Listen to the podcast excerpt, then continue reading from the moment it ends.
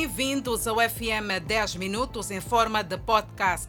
A nossa missão é partilhar o essencial da informação a nível nacional, assim bem como internacional.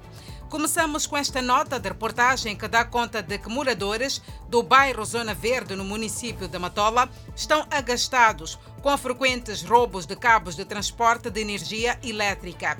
A situação deixa quarteirões inteiros sem energia. Na mira de ladrões, cabos que transportam energia dos postes na EDM para postes de residências no bairro Zona Verde, na Matola. Ao meio da noite, Dona Lara apercebeu-se da ação dos ladrões e perdeu o sono. Situação repetitiva e generalizada no bairro. A situação começa a opor moradores e a eletricidade de Moçambique. O chefe de quarteirão diz fazer a sua parte, mas os resultados tardam. Os quarteirões 16, 21, 22, 23 e 24 são, segundo os moradores do bairro, os principais alvos dos ladrões que, por conta da escuridão na Zona Verde, se apoderam de diversos bens. Chega ao fim o pé de guerra entre os residentes do bairro de La Vela e o Conselho Municipal da cidade de Matola. Segundo os moradores dos quarteirões 21 e 22 do bairro de La Vela, foram dois anos de abaixo assinados, pedidos de audiência que tinham como propósito a retirada de dois contentores que já traziam grandes prejuízos. Os residentes afirmam que o lixo chegava a ficar sete dias sem ser retirado, o que obrigava o seu depósito nas bermas das estradas, o que pode concorrer para degradação dos muros e depósito de fetos. Alguns munícipes de Intlavela temem pela sua saúde e também conviver com lixo traz-lhes outras preocupações, como o depósito de fetos. João Mocavel da área de salubridade no município da Matola não entende porque os residentes pedem retirada de contentores. A indisponibilidade de serviços de depósito e recolha de lixo em vários bairros residenciais na autarquia da Matola também inquieta os residentes, que receiam que estas zonas se tornem focos de proliferação de doenças. Matola ainda debate-se com problema de alocação de contentores para depósito de lixo. A secretária de Estado na Zambésia fiscalizou os postos de vacinação contra a Covid-19. O ato tinha por objetivo encorajar a população a convidar outros cidadãos a aderirem ao processo, evitando deixar para os últimos dias. Com os membros que compõem o órgão, a secretária de Estado esteve de posto em posto a fiscalizar o nível de organização de forma que estes não se tornem em locais de propagação da Covid-19. Judith Mussakula interagiu com os técnicos e cidadãos na fila para vacinação. No final do périplo, nos postos de vacinação, a dirigente mostrou-se satisfeita pelo nível de organização nos postos de vacinação, que na sua maioria estão a funcionar nos espaços de igrejas, uma estratégia que assegura influente para a adesão dos cidadãos. Nos postos visitados pela Secretária de Estado, ultrapassava-se a meta de vacinação de 150 cidadãos, facto que demonstra a adesão por parte dos munícipes. Os catadores de lixo mexem resíduos sólidos sem proteção. O lixo inclui máscaras de proteção facial usadas e descartadas. Eles dizem saber dos riscos de contaminação pelo coronavírus, mas não têm outras fontes de rendimento. O facto é que não conhecem em concreto a proveniência dos resíduos que manuseiam com mãos desprotegidas nos focos de lixo. São catadores de lixo em tempo pandêmico da Covid-19 que não têm outra alternativa de sobrevivência e estão cientes dos riscos. Mexem e remexem o lixo sem luvas, sequer. Acreditam que a lavagem das mãos depois da atividade é tudo. Medo sim, mas as necessidades básicas falam muito mais alto. Catarina, anciã de 82 anos, é o exemplo disso. Também é catadora de lixo.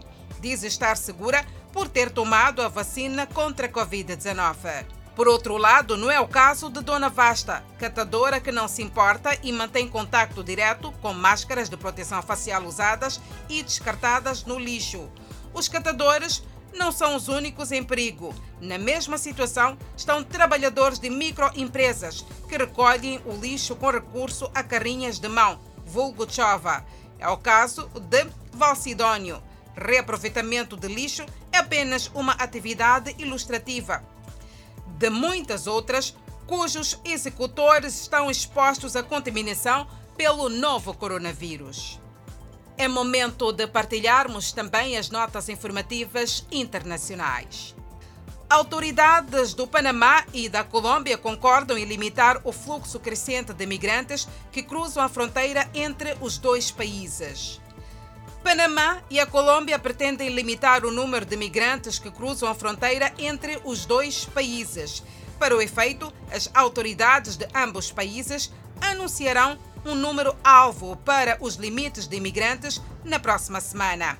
A cifra será determinada numa reunião na Colômbia, que ocorrerá na próxima segunda-feira entre as autoridades de segurança e imigração dos dois países. Até o momento, o Panamá estima que cerca de 49 mil migrantes passaram pelo perigoso abismo coberto pela selva, que dá acesso a este país.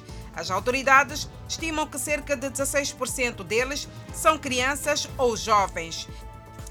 Dados indicam ainda que mais de 10 mil migrantes se concentraram recentemente em Necocli, uma cidade colombiana que se tornou um gargalo na trilha global de imigrantes que serpenteia pela América do Sul e Central, para o México e depois para a fronteira sul dos Estados Unidos da América. A situação humanitária nos campos de migrantes na Lituânia piora à medida em que as chuvas fortes e superlotação aumentam.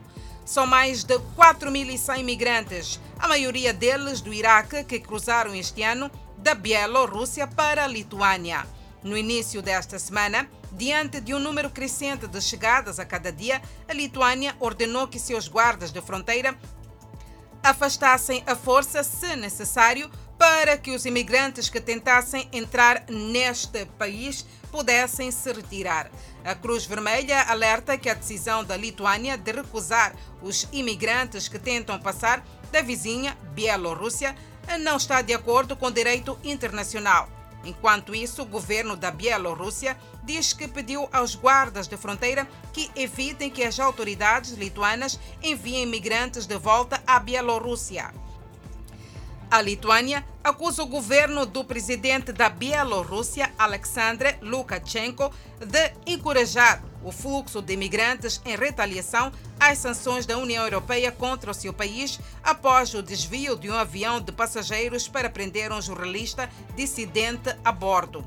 Autoridades da Lituânia estimam que mais de 10 mil migrantes a mais podem tentar chegar este ano já que o número de voos diretos do Iraque para a capital da Bielorrússia triplicou em agosto. O presidente russo Vladimir Putin visitou a região mais atingida por incêndios florestais. Na companhia do chefe da região, Chelyabinsk, o presidente Vladimir Putin sobrevoou as áreas afetadas pelas chamas. Desde o início de julho, mais de 14 mil hectares de terra foram queimados pelos incêndios. Putin se reuniu com autoridades regionais para discutir a resposta dos incêndios florestais. Putin participou da inauguração de uma nova fábrica de cimento, onde comentou a ausência da bandeira e do hino da Rússia nos Jogos Olímpicos de Tóquio.